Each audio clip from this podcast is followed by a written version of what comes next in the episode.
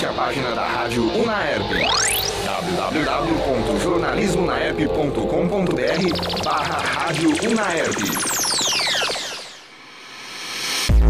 IF Saúde, o momento mais saudável do seu dia. Uma produção dos alunos de medicina da UNAERP e integrantes do IFMSA Brasil. Boa noite, ouvintes e espectadores da internet. Meu nome é Vanessa Del Roio, eu sou estudante de medicina da faculdade do UNAERP e estou aqui com o professor José Rodolfo Porto. Antes de iniciar essa entrevista, gostaria de agradecer a sua presença, professor, em nome do Comitê de Direitos Humanos e Paz da IFMSA Brasil UNAERP. Professor, o senhor poderia se apresentar para os nossos ouvintes, por favor? Oi, pessoal. Meu nome é José Rodolfo Porto, eu sou professor aqui na universidade. Atuo na área de atenção básica, a gente trabalha aqui já desde 2008 alguns me conhecem, outros não. Eu dou aula da primeira etapa, sexta e na nona etapa. E a gente veio conversar um pouco hoje sobre o que está afligindo vocês, que é essa necessidade dos alunos de medicina trabalhar sob pressão algumas coisas e ver como que, diferentemente eles respondem a isso. Né? Sim, a questão da saúde mental dos isso, estudantes, isso. né? Então, professor, vou começar com a primeira questão. É, talvez por esse contato exacerbado com a morte que de certa forma os alunos têm desde o início do curso, né, as aulas de anatomia e tudo mais, é, pacientes que já estão em, com agravos, doenças crônicas. O senhor acha que essa proximidade ela pode interferir? Até de que forma que nós poderíamos estabelecer até onde o aluno de medicina deve se envolver, até onde ele deve ficar neutro? Sua participação como professor, também como colega de profissão e ex-estudante de medicina. Tá, então vamos por partes. É, a gente sempre preconiza uma coisa no curso de medicina que é a, relação médico-paciente. Essa coisa da empatia. O que, que é empatia? É eu me colocar no lugar do próximo. Existem pessoas que têm mais facilidade para exercer esse papel, e existem outras que têm mais dificuldade. Sim. A gente vê isso no dia a dia com vocês. Pessoas, existem alguns alunos que são mais tímidos, outros alunos são mais extrovertidos. O grande problema seria o amadurecimento da coisa. Né? A gente ter condição de se colocar no lugar do próximo, eventualmente até sofrer com aquela situação, mas conseguir ter um limite entre isso. Entre saber o tanto que eu posso ajudar, o que eu posso fazer e o tanto que aquilo está me prejudicando. Isso, por experiência própria, pelo que eu vejo no dia a dia, são limites que a gente acaba encontrando e cada um tem o seu. Sim. A gente prepara vocês, alunos, isso é uma, uma verdade de todos os cursos de medicina, pelo menos os que eu tenho, que eu tenho conhecimento, para tratar as pessoas. Então vocês vão, nós os seremos, né, vocês, colegas de trabalho, vocês serão médicas, no caso, para ajudar as pessoas. Só que existe uma coisa que é inerente à vida, que é a morte. Sim. E eventualmente algumas pessoas não sabem lidar com isso. E os cursos de medicina, basicamente, não trabalham em cima disso, em aceitar a morte. Porque a gente tenta fazer com que o máximo que salvemos vidas. Infelizmente é uma situação que todos nós passaremos. Infelizmente ou felizmente, né? Não sei se Sim. queremos todos ficar para sempre aqui, mas é. é uma necessidade que a gente tem que saber.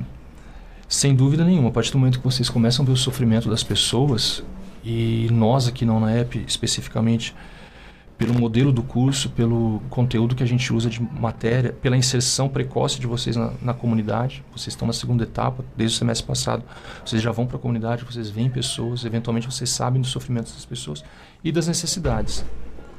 Eu acredito que seja muito difícil. Eu sei que eu passei por isso, eu tive uma dificuldade no começo do meu curso, quando eu fiz. Apesar de eu ter uma trajetória um pouco diferente, eu já tinha um outro curso superior, então eu era um pouco mais velho que vocês não digo mais maduro, que a, o amadurecimento depende de cada um, mas é muito difícil. Eu lembro até hoje o primeiro paciente que eu perdi, que eu vi falecer. Que eu perdi não, que eu vi falecer. São coisas que marcam a gente. Sim. E eventualmente existe um sofrimento muito grande para os alunos de medicina nesse nível. Eu concordo com isso. Esse envolvimento acaba sendo levado para o lado pessoal, às vezes, né? É uma das coisas que acontece muito, é aquela projeção, é se colocar no lugar do outro. Sim. E eventualmente sofrer com isso por termos essa, esse contato muito rápido com a comunidade, vocês sentirem isso na pele muito rápido, o sofrimento vem antes. eventualmente outros outros cursos de medicina que talvez sejam a gente coloca como tradicionais, né, que não tem o PBL tão inserido como o nosso, talvez a, esse contato seja um pouco mais, na, mais lá na frente. Mas aí é o que vocês colocaram, entrar numa sala de anatomia da primeira vez não é uma sensação muito agradável. Pois é. Já de primeiro impacto é a medicina e a morte andando juntas. Sempre. Né? É uma Sempre. necessidade. E também a gente acredita que a questão de o médico em si, né? A profissão do médico, ela tem uma espécie de endeusamento. Então os alunos desde o princípio eles são muito cobrados. Eles são cobrados de uma forma que eles têm que atingir uma espécie de perfeição, e a gente sabe que a perfeição é algo idealizado. E acabam se cobrando muito, tem essa coisa de competição entre os colegas. Então, segundo o seu ponto de vista, como você acha que poderia o aluno poderia agir para evitar esses excessos e essas dificuldades que muitas vezes é o próprio aluno que cria para ele, né? Eu acho que a primeira coisa que vocês, você colocou aí é a tal da competição entre alunos. Sim, O ideal seríamos todos nós sermos colegas, como nós Correto. somos. Como que a gente sempre preconiza isso daí. A ajuda mútua. O seu limite é diferente do meu, que é diferente do da Bruna. E aí, um ajudando o outro, eventualmente a gente conseguiria superar esses problemas mais, mais facilmente ou com menos traumas, né? É o que a gente estava conversando antes. Vocês vieram de uma situação de estudar muito para conseguir um objetivo, que era entrar no curso de medicina. Aí, quando vocês entram no curso de medicina, vocês têm um outro objetivo, que é Sim. ficar aqui e eventualmente ter sucesso nas disciplinas, nas matérias, e posteriormente vocês vão ser médicos, médicas no caso, e vão sentar atrás de uma mesa e a palavra de vocês vai mudar a vida das pessoas. Então é tudo muito pesado. sim, A partir do momento que vocês colocam um jaleco e vão pra rua, já tem pessoas perguntando pra vocês: "Ah, eu tô com uma dor de cabeça, o que que eu tenho?" Eu costumo brincar, tem cabeça. Porque pra gente é. começar a fazer alguma coisa, porque eu não tenho como falar abertamente que uma pessoa tem sem entender, sem estudar. A gente tem que ter embasamento científico, sem dúvida nenhuma, vocês estudam para isso, mas vocês têm que ter um aporte, vocês têm que ter o aporte também por trás disso, suporte psicológico, suporte de auxílio para levar para frente essas- é, esse dia a dia que é puxado. Eu sei disso, eu passei por essa situação, vocês estão passando, a gente sabe que não é fácil. Como não menospreza qualquer outro curso, cada um tem suas dificuldades. O problema é que eventualmente a gente aprende com os erros. Só que aprender com os erros em medicina é muito triste, sim. porque do outro lado existem pessoas também. Pois é, muito Então, doloroso muito para ambos doloroso, os lados, né? muito doloroso. E dependendo do nosso erro, a gente acaba com a vida de uma pessoa. E não só acabar com a morte, né, chegando à morte, mas por várias limitações, várias situações. Uma comorbidade já é suficiente, né? Uhum. Bom, é, a gente sabe que tem essa questão. E os alunos, porque assim, como o senhor disse, a princípio é aquela rotina de cursinho, de esforço para entrar na faculdade. E o fim é um médico formado em si. Até chegar nesse caminho, existe um preparo, né? Que tem que ser feito gradual, para que esse aluno possa ser um profissional bem sucedido lá na frente, né? Em relação a essa questão psicológica.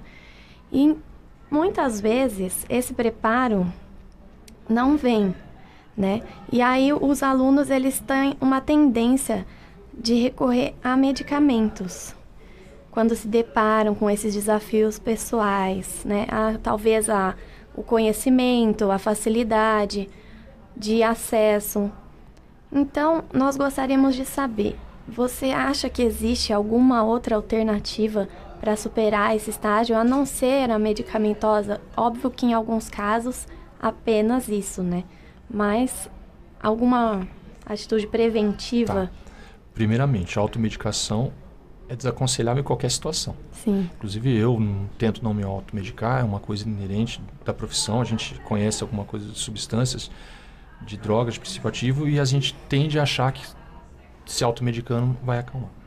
Eu ouço diariamente histórias de alunos que estão tomando remédio para acalmar, remédio para fazer prova, remédio para cortar a ansiedade. Totalmente desaconselhável. Grupos de apoio seriam a melhor condição para isso. Situações igual a gente está fazendo aqui. Vamos juntar um pessoal que está precisando, a gente senta, conversa, tenta passar nossas experiências, né, que é outra coisa que vocês questionam bastante pela, pela dinâmica do curso de medicina ser no PBL. Eventualmente a gente fala, ó, vocês vão lá e procuram e vamos saber.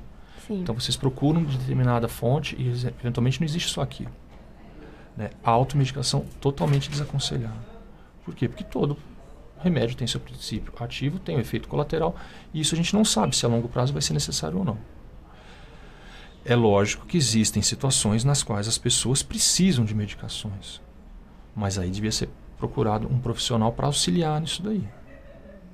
É, o médico que se automedica já está começando a exercer um erro fundamental da medicina, que é não ouvir o seu diagnóstico. É simplesmente achar que tem alguma coisa. Eu tenho certeza que eu tenho síndrome do pânico, mas você está vivenciando uma situação. Será que você vai ter discernimento de saber que aquilo é síndrome do pânico ou não? Professor, eu estou extremamente ansioso ou ansiosa para fazer o OSC. Eu preciso de uma medicação. Não, não é assim. Vamos tentar fazer de outra forma. Porque a pressão é muito grande. Eu admito isso, eu sei, eu ouço isso de vocês. Sim. Né? É... Eventualmente, a única forma de conseguirmos nos acalmar seria com algum remédio e pela facilidade que vocês têm eventualmente de conhecer algumas medicações, algumas coisas, terem colegas que têm um pouco mais de experiência, terem colegas recém-formados que podem passar essas medicações para vocês, eu acredito que o, o, uso de substâncias, e estamos falando só de substâncias lícitas, é, no curso de medicina é muito maior que em qualquer, outra, qualquer outro curso de graduação. Sim. Ah, enfermagem, por exemplo. Acredito que não seja igual também. Porque o enfermeiro vai ter que procurar alguém que vai prescrever aquilo lá para ele. Justamente, acho que por esse posicionamento que a sociedade tem em volta do profissional médico, como se ele fosse soberano, então acaba que o aluno se sente na responsabilidade de corresponder a essas expectativas da sociedade, da família e até dele mesmo. Então acaba que gera uma carga de estresse maior, né? Sabendo que um erro pode custar uma, uma vida. vida o que a gente coloca, principalmente pessoas um pouco mais humildes, elas realmente ainda colocam o médico como pessoas soberanas. A gente passou por situações aí de mudança de, de paradigmas, no qual, nos quais os profissionais médicos chegaram até a ser um pouco menosprezados, ridicularizados. Mas ainda a grande maioria da população nos coloca realmente, ah, ele sabe tudo, eu vou, vai cuidar da minha saúde. Afinal de contas, a gente está colocando bem maior na mão daquele profissional, que é a nossa saúde. Né? E isso, o estudante de medicina que começa a pensar dessa forma, ele já vai ter uma tendência a realmente se automedicar, a menosprezar, menosprezar determinadas situações, e não sei se isso vai ser tão benéfico para a saúde dele, não. Verdade. Eu acho que assim também, às vezes é uma pressão que acontece pelos próprios amigos mesmo. Sem porque dúvida. você vê que um amigo seu saiu melhor na prova do que você, e aí você vai perguntar para ele o que ele fez sendo que vocês ao mesmo tanto. Aí ele fala, ah, eu tomei tal medicamento. E aí você enxerga naquilo uma esperança para você também. E aí acaba que você adere àquele tratamento sem consultar um psiquiatra, sem consultar um profissional mesmo, porque a gente não está apto a, a, se medicar, igual você falou. Eu acredito que qualquer profissão, profissão de quem trabalha na área de comunicação sofre, é, sofre a pressão da, do público, sofre a pressão das pessoas que estão em torno. Nós que trabalhamos na área de saúde sofremos a pressão. Só que é exatamente o que você está falando, Bruno. Se meu amigo fez, eu vou fazer também que vai melhorar para mim. Eventualmente, aquelas pessoas não respondem da mesma forma a determinadas medicações. Né? Não fomos vistos, não fomos analisados pelas, por pessoas que já têm já uma, uma noção de como usar aquelas, aquelas medicações. E aí a gente vai usando erroneamente. E cria-se o hábito, para não falar o vício cria-se o hábito. Nossa, eu vou fazer prova, eu não consigo dormir antes da prova. Então, antes da prova, eu vou tomar determinada substância que vai me dar um sono, eu vou conseguir relaxar e dormir. E te dá segurança. Também. E te dá segurança lá na frente. Né? Todo mundo já deve ter tentado fazer alguma coisa e errou em alguma coisa. Ou então, ao contrário, eu vou tomar um remédio para me deixar acordado para conseguir estudar demais. Porque eu tenho que passar a madrugada, a madrugada toda estudando, porque no dia seguinte eu tenho uma prova que é muito importante. Sim. A gente brincou, né?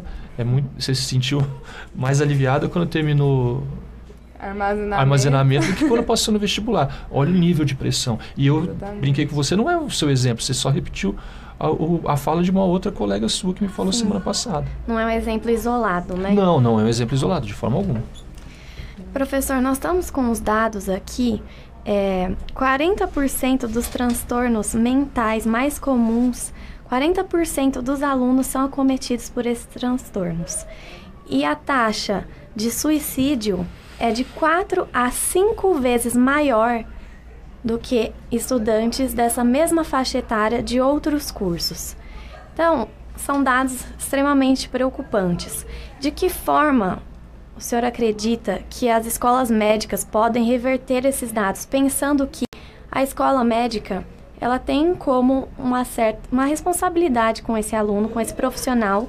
Esse profissional é um médico que é um médico que está sendo chegando na sociedade, é um médico doente, né? Ó, vamos lá. Então, primeira coisa, os transtornos mentais mais comuns. Eu tenho ansiedade, eu tenho insônia, eventualmente alguma coisa que pode me, mostrar de forma física, uma dor de estômago, uma dor de barriga, uma cólica. A ansiedade é muito comum e eventualmente isso pode aumentar para transtornos do humor, dentre eles a depressão. O ápice de uma depressão seria uma ideação suicida, uma pessoa não ter mais esperança de vida e por algum motivo querer acabar com a própria vida. A gente vê isso em outras situações, em casos de esquizofrenia, alguma coisa.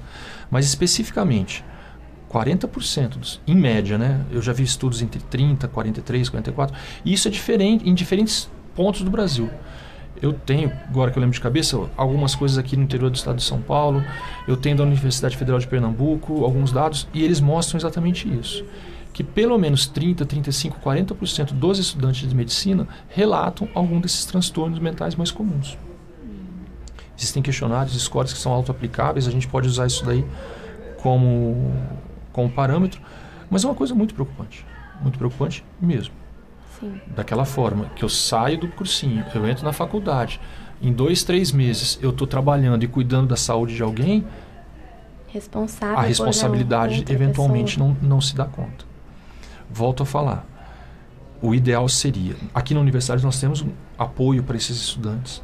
A gente tem já contato com os professores da área, a gente tem contato com o pessoal da psicologia, eles atendem esses estudantes quando necessário, a gente tem como orientá-los aí lá.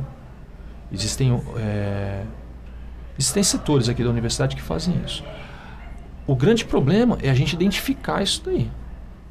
né? Então, vocês, no dia a dia de vocês, em contato com os, com os colegas, se existe alguma situação, tentar dar o apoio para esse colega naquele momento e levá-lo até o, o, o setor adequado. Volto a falar, quanto mais discussão, mais conversa, melhor. né? A partir do momento que a gente consegue dialogar, consegue trocar essas informações, consegue fazer com que a orienta- a orientação chegue nos alunos e eventualmente vai chegar naqueles alunos que têm mais necessidade, menos problemas eles terão.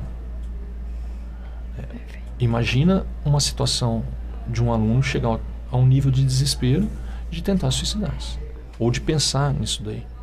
Porque só de pensar, já ter uma ideação suicida, a gente já tem que intervir. Sim. Porque a partir do momento que eu penso nisso, que eu vejo que eu não tenho mais valor, e o parâmetro disso é muito diferente de um para outro. Eu mensurar a preocupação de vocês com prova, eu não consigo ver isso. Por quê? Porque eu já passei. E eventualmente para vocês isso é o que é mais importante hoje. Eu já tive conversa com alunos que não queriam fazer determinadas cirurgias para não perder o estágio. E a, minha, e, e- e- a minha orientação foi a mesma dos coordenadores do curso. Vai cuidar da tua saúde. Porque eventualmente isso é muito mais importante. O curso vai Justamente. continuar aqui. Sim. Só que aí existe aquela coisa da imposição da sociedade, a, quais, a qual vocês pertencem, a sociedade de alunos de medicina. Pô, todo mundo conseguiu, todo mundo vai se formar e eu não. Sim. A pressa de formar, a pressa de entrar logo no mercado, a- tudo. Acaba sendo A formado pressão um de casa, né?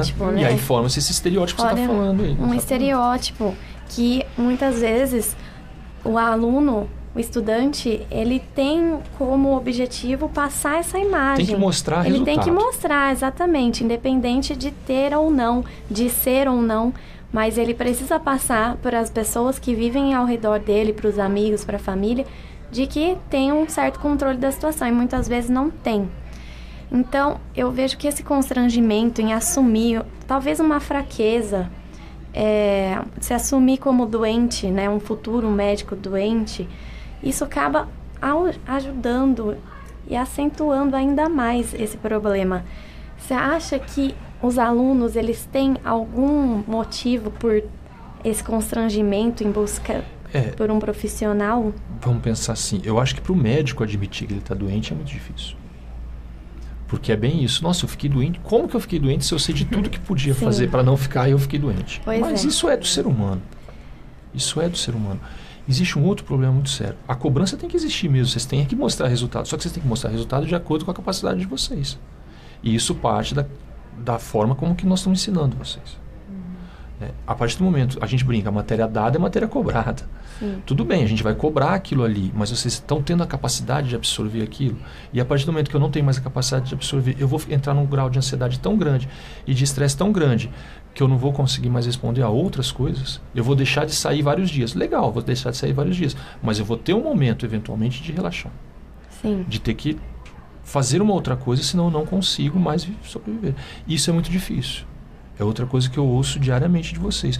Nossa, a gente não consegue fazer alguma coisa desde não sei quando. Por quê? Porque eu tenho que estudar para isso. Eu tenho que estudar para aquilo. A matéria Sim. nunca acaba. Nunca, e, e nunca vai acabar. já falo para vocês isso. nunca vai acabar. Existe uma coisa que a gente fala que é um transtorno, que é uma síndrome no caso, né? Que a gente sabe, chama que é síndrome de Burnout. Não sei se vocês chegaram a ver. Que é exatamente isso. É o estresse do profissional. E pode ser o profissional é, formal para aquilo ou informal. A gente vê muito isso, por exemplo, em cuidadores de pessoas idosas, a gente vê muito isso em professores, em docentes, estamos vendo em aluno. Existem muitos estudos com síndrome de Burnout em residentes médicos. Né? Eu tenho relato de colegas que a gente se formou junto, que a gente mantém grupo de WhatsApp, grupo, de ter relatado síndrome de Burnout. Por quê? Porque é essa, essa pressão. Então, essa pressão vem desde a época da faculdade. Sim. Né? E, eventualmente, passa para o nosso dia a dia. Sim. Então, professor, como uma última questão para a gente encerrar a nossa entrevista, o senhor acredita, então, como uma medida profilática, uma prevenção? Então, como o senhor já disse, em equilíbrio, atividades, é, balancear sempre prática de atividades físicas, o lazer e tudo mais. O senhor acha que em algum momento a grade de medicina poderia ser um pouco mais flexível para possibilitar isso para os estudantes? Eu acredito que você falou a palavra-chave, é balancear. Não necessariamente alterarmos a grade de medicina, é uma coisa que tem que ser estudada e eu não, não faço parte disso, mas eu acho que, assim, no dia a dia nós temos que ter horário, temos que ser regrados nesse sentido. E vocês têm que ter horário para extravasar. O problema é a forma com que se extravasa. Se eu Sim. estou estressado para estudar e eu quero extravasar de que forma? Então eu vou beber. O índice de bebida alcoólica nos estudantes é muito alto O exagero, né? o exagero, o excesso. Né? Eu acredito, eu acredito que se conseguíssemos balancear isso daí, eu tenho meu período de estudo, eu tenho meu período de estudo interno da, da universidade e fora da universidade e eventualmente eu tenho meu período de lazer também. Vocês necessitam disso, todo mundo necessita disso. Atividade física, se a gente falar de atividade, atividade física, é uma, uma atividade de relacionamento. Procurar por atividades físicas que causem relacionamento entre as pessoas, que causem um contato entre todas as pessoas quimicamente falando, a gente tem liberação de várias substâncias, as endorfinas estão aí e causam bem-estar. Né? E junto com isso, tentar ao máximo não se penitenciar, não transformar o estudo em penitência. Tentar fazer com que o estudo seja prazeroso. Que é coisa melhor do que estudo em grupo, desde que o estudo seja coordenado e orientado. Discutir é a melhor forma de que vocês vão ter de trabalhar, porque senão realmente vai ficar maçante para vocês. E aí essas coisas vão ter que ser substituídas, mexendo numa grade curricular, mexendo no estilo de estudo, mexendo no jeito que vocês estão. O, o, o tipo de. Como que eu vou falar? O processo pelo qual vocês passam aqui no PBL é extremamente. dá uma independência muito grande para vocês, mas causa a necessidade de, eventualmente de procurar coisas e aí vocês acham que não estão preparados para isso. Outra coisa que eu ouço muito. Eu entrei aqui, quando eu vi que era PBL, eu fiquei desesperado. Passou dois, três meses, eu não consigo ficar sentado numa sala de aula ouvindo pessoas falarem, porque eu estou mais dinâmico. Então, tra- passar essa dinâmica para as outras coisas também. Para as atividades de prazer, de lazer, de prazer, atividades necessárias para o curso de medicina e as atividades extra aí de vocês. Perfeito, professor. Mais uma vez agradeço a sua presença, a sua atenção. Então, essa foi a nossa entrevista em relação à saúde mental do estudante de medicina com o professor José Porto. Meu muito obrigada aos nossos ouvintes e espectadores da internet. Você ouviu uma produção da Medicina na ERP e integrantes da IFMSA Brasil, IF Saúde. O momento mais saudável do seu dia fica por aqui. Visite a página da Rádio Unaerp www.jornalismonaerp.com.br barra Rádio Unaerp